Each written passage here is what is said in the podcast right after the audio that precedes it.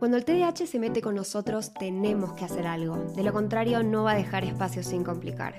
Si te dijeron o crees que tu problema es convivir con el TDAH, sumate a nuestros podcasts. Si bien no hay recetas milagrosas, sí podemos hablar de una vida mejor. Bienvenidos a un episodio más de Espacio TDAH. Hola, Ma, ¿cómo estás? Yo muy bien, Lu. Muy bien.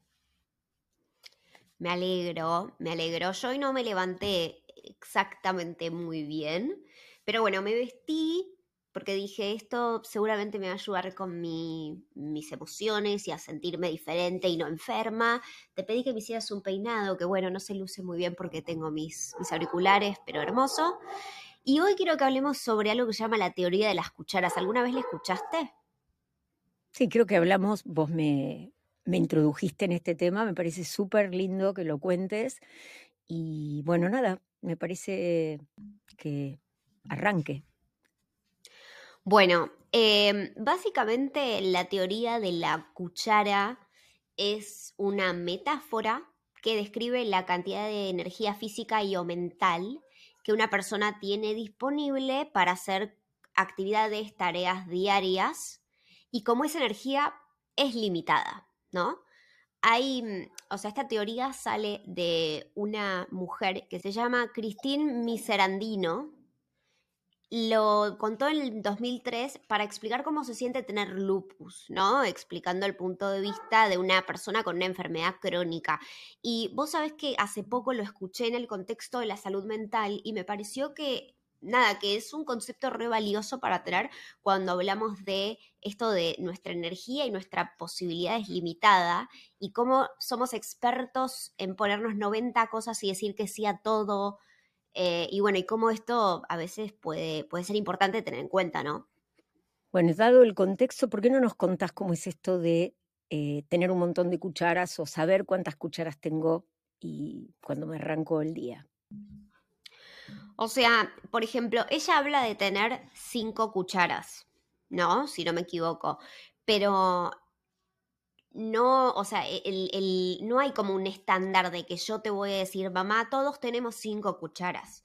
¿No? Vos puedes elegir y pensar qué es una cuchara para vos. Y capaz pensar, bueno, lavarme los dientes, mm, bañarme y vestirme me toma una cuchara.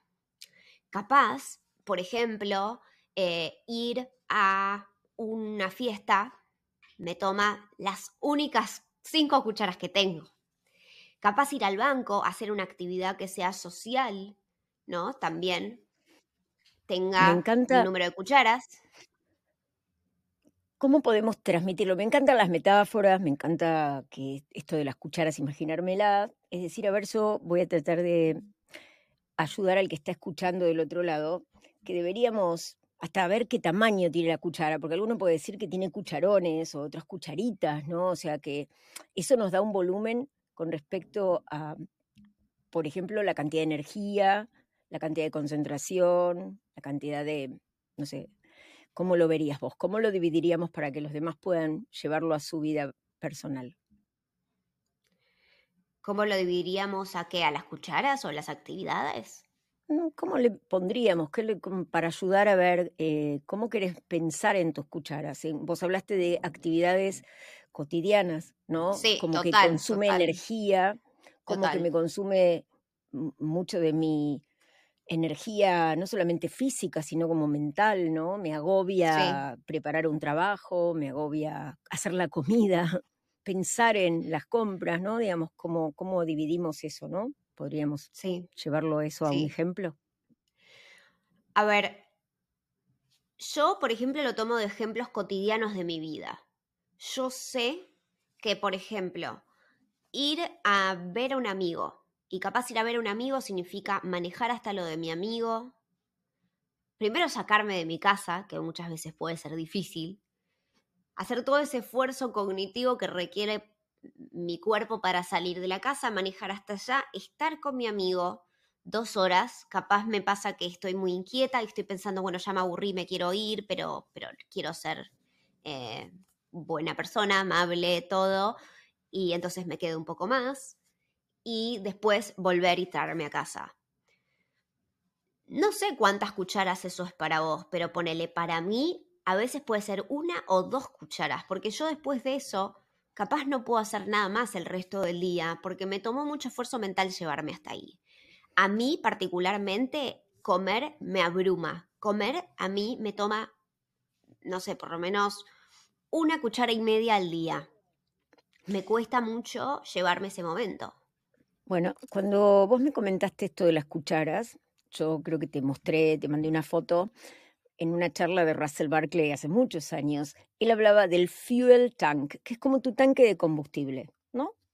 Em, como si nosotros tuviéramos, ¿viste el marcador cuando vas en el auto? Más o menos sabes, si me quiero ir a Córdoba, 800 kilómetros, eh, voy a llegar a tal lugar y me voy a quedar sin combustible, ¿no? O sea, distintos lugares implican distintos recorridos. Y me gustaba porque es parecido a esto. Esto me gusta porque es más práctico, es más visible para cada uno. Pero claramente la idea que podemos transmitirle a todos los que de alguna manera nos escuchan es que ese el estándar de ese tanque de combustible para una persona neurotípica llega hasta la noche, ¿sí? Llega con autonomía hasta la noche, es decir, no está pendiente de estar como en rojo. Y que dependiendo de las actividades que tengamos a la mañana, porque ir al colegio para un niño puede ser devastador, para la madre que va a mandar a ese niño puede ser devastador y gasta sus cucharas en despertar a sus hijos, hacer el desayuno qué importante que es saber qué hacemos cuando nos quedamos sin, en todo caso en tu metáfora, sin cucharas, porque Ras eh, en su... Ras, cuando le digo Ras es porque lo quiero. Ya sé, ya sé, estaba tipo, ah, son mejores amigos. Bueno, em, él dice, y me encanta, y yo soy buena alumna de, eso, eh, de ese tema, que tenemos que aprender a parar y recargar nuestro tanque, ¿sí? Que ese fuel tank, ese tanque de combustible, que al otro le dura tiene autonomía para muchos kilómetros, si somos conscientes, que sería, busquemos más cucharas, ¿no? Si somos conscientes de ese desgaste, deberíamos parar para cargar. Por ejemplo, hacer una meditación, eh, caminar un ratito, escuchar un tema de música, eh, hablar con un amigo. ¿Cómo recargo energías? Ahí viene ese tanque que nos sirve de metáfora, ¿no?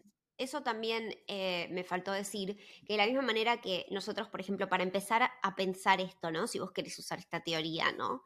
Eh, está bueno que pienses en cosas que a vos te sacan muchas cucharas, pero también cosas que te cargan de vuelta esas cucharas, ¿no? Y eso capaz, como vos decís, puede ser escuchar una canción, puede ser eh, hacer un baile de golpe, que eso igual está reasociado a, a un boost de energía, el ejercicio, lo físico aeróbico. Em, otra cosa puede ser hacer yoga, otra cosa puede ser caminar descalzo en tu jardín o en la plaza. Como que digo, es importante que tengas las dos cosas anotadas. Cuando vos me, aparecen imágenes, ¿no? Esto, es, esto está muy copado porque yo voy a cumplir 64, imagínate la cantidad de imágenes que tengo. Eh, yo recuerdo muy bien en el periodo de estudiar la carrera de medicina, que fue bastante compleja porque no sabía que tenía TDAH, yo tenía este lugar que había hecho el papi, del que el papi siempre habla, para estudiar, arriba aislado, mira qué cosa, ¿no? Bien aislado de todo el mundo, eh, donde estaba mi mate y mi guitarra. Y yo tenía horas de maratón de estudio, porque yo era muy disciplinada en esto de cuántas hojas hay que leer para llegar, porque no, necesitaba cuatro o cinco repasos para sentirme tranquila, ¿no? Mm, no era para saber, era para sentirme tranquila de que podía dar examen, pero mi guitarra estaba ahí. Era, era mi compañía permanente porque era mi recarga, yo no lo sabía en ese momento. Y no solo tocaba, sino que componía. Entonces a veces tenía en la cabeza algo, componía, me quedaba y la volvía a poner. Yo digo, qué importante que es que identifiquemos con qué cosa, qué es nuestro, porque nos pueden sugerir, meditar, hace esto, esto como primer cosa, ¿no? Que cada uno de nosotros debe tener la suya. Uno cocinará, el otro se dará una ducha, se peina, se maquilla, se, no sé, lo que puede hacer. Evidentemente el ejercicio físico ayuda un montón. Es una gran recarga, que pareciera ser que es al revés, ¿no? Desgasto mi energía, pero en realidad cargo un montón pero que también tengamos presente, y esto me parece importante para compartir, que como estamos proponiendo poner como un break en nuestra tarea, tengamos pensado cómo volvemos, porque las personas cuando interrumpimos una tarea para hacer cualquier cosa nos puede costar volver.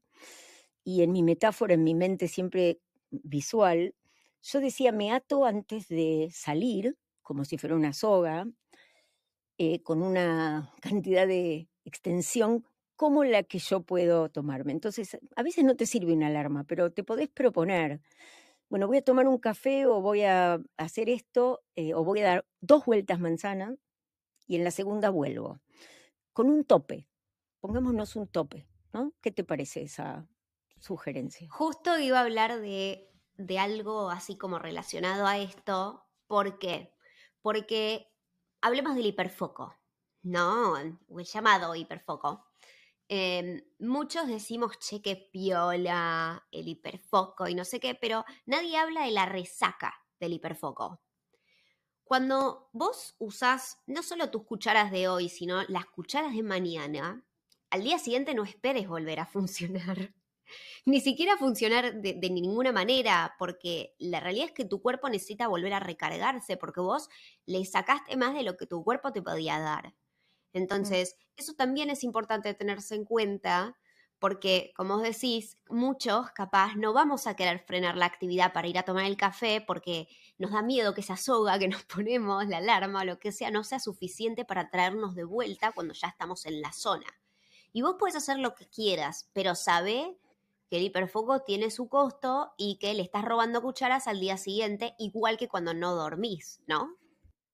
Bien, vos valga la aclaración de que el hiperfoco no me gusta, entiendo que así nos podemos referir a esa capacidad como muy eh, eh, enorme o una gran cantidad de atención sobre algo y energía dirigida hacia un tema, eh, que en realidad es no me puedo ir, no es un foco, sino es una dificultad.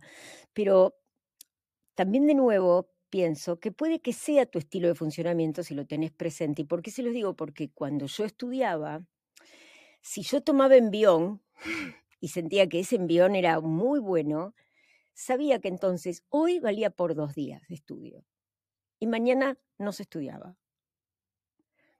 Pero ya estaba aceptado, ya estaba prearmado. Ese es importante, que si yo cuento con que mañana voy a hacer otras cosas, entonces sí no voy a cumplir eso va a ser un problema. Ahora, si yo me doy cuenta que mi estilo de funcionamiento es bueno, es como una maratón, yo lo llamaba maratones, ¿no? De repente nos estudiaba algo que era, diría, no era normal, estudiar lo que alguien estudia en una semana, en un día, pero yo no podía hacer algo uno o dos días después. Pero si a mí me funcionaba, me funcionaba. Entonces yo digo, también es bueno que cada uno haga su monitoreo, que entienda que esto es muy personalizado e identifique que el objetivo es llegar a nuestro propósito, a cumplirlo. Identifiquemos cómo gastamos nuestra energía, qué la recarga, qué cosas nos trae de vuelta, cómo manejamos estas cuestiones que nos desgasta e identificar por qué nos desgastan también es bueno. Tal vez me desgasta mucho trabajar solo, y gasto menos cucharas si me junto con alguien, ¿no? Sí, sí, obvio. Y, tenerlo en cuenta eh, no solamente para eso, sino también para que tu día sea un poco más ameno, porque si, por ejemplo, no sé, a mí me pasó el otro día de que dije, me voy a poner tres planes al hilo, uno tras del otro, porque me quedaban convenientemente cerca, y después dije, sí, cerca, pero después no tengo energía para volver no tengo energía para seguir mi día. O sea, está buenísimo que haya ese tipo de conveniencia, pero también tengo que ver, bueno, ¿qué tipo de actividad es esto? ¿Qué requiere de mí? ¿Estoy relajada? ¿Estoy tensa? ¿Estoy haciendo un esfuerzo o no estoy haciendo un esfuerzo? Y es importante, eh, inclusive viendo noche, tengo el tiempo para hacerlo, también tengo las cucharas para hacerlo, porque tiempo no es lo único que hay que considerar, hay que considerar esto. Y sepan que esta es una teoría que se desarrolló como para las personas que tienen em, una, enfermedad crónica, una mm. condición crónica. Entonces, em, para personas con fibromialgia, por ejemplo, pero se extiende a las personas con discapacidades invisibles inclusive. Y eso también en parte nos incluye a todos nosotros en esta comunidad. Entonces sepan que, bueno, la teoría estuvo armada para para otro grupo de personas, particularmente una mujer con lupus, pero que la extendemos como una metáfora hablando de la capacidad limitada que tenemos y lo importante que es medirla. Buenísimo. Bueno, hasta acá el episodio de hoy, entonces. Espero que les haya gustado, espero que les haya servido. ¿Cuántas cucharas tienen ustedes? ¿Alguno sacó la cuenta? Yo todavía no, no quise sacar la cuenta porque no, no me puse a, contar todavía, pero me gusta el concepto, me gusta el concepto. Em, espero que nos puedan seguir en todas las redes sociales como arroba espacio TDH y nos vemos en el próximo. Chao, Ma. Chao, Lu.